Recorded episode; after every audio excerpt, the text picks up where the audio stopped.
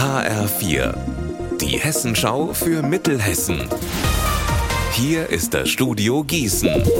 Mit die Verrüßler, schönen guten Tag. Erzieher, Pflegekräfte, Handwerker.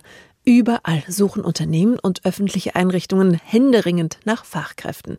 Zum Beispiel bei der Stadt Wetzlar. Hier werden dringend Menschen gesucht, die sich im Baubereich auskennen. Im Moment sind zehn Stellen ausgeschrieben.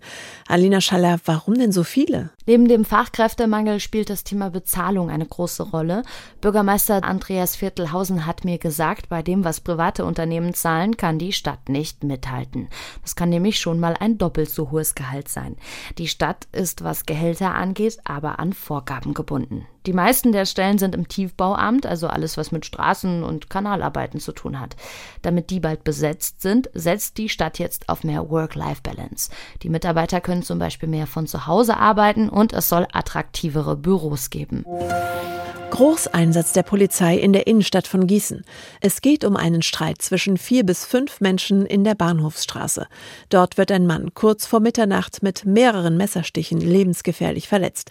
Bereits in der Nacht hat die Polizei in Tatortnähe einen Mann vorläufig festgenommen. Ob dieser mit der Tat in Verbindung steht, müsse nun ermittelt werden, so ein Polizeisprecher. Die Beamten suchen im Zusammenhang mit dem Streit nach einem weiteren Mann und bitten Zeugen, sich zu melden. Die Hintergründe der Tat und weitere Details sind noch unklar.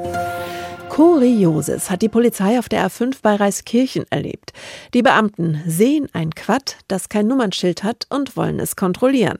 Was daraufhin passiert, weiß mein Kollege Andreas Gerlach. Der Fahrer folgt auch erst dem Streifenwagen, gibt dann aber plötzlich Gas und fährt am Reiskirchner Dreieck in die falsche Richtung auf die A480 nach Gießen.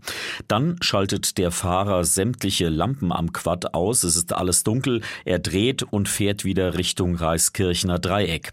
Dort verliert sich seine Spur, er kann der Polizei entkommen.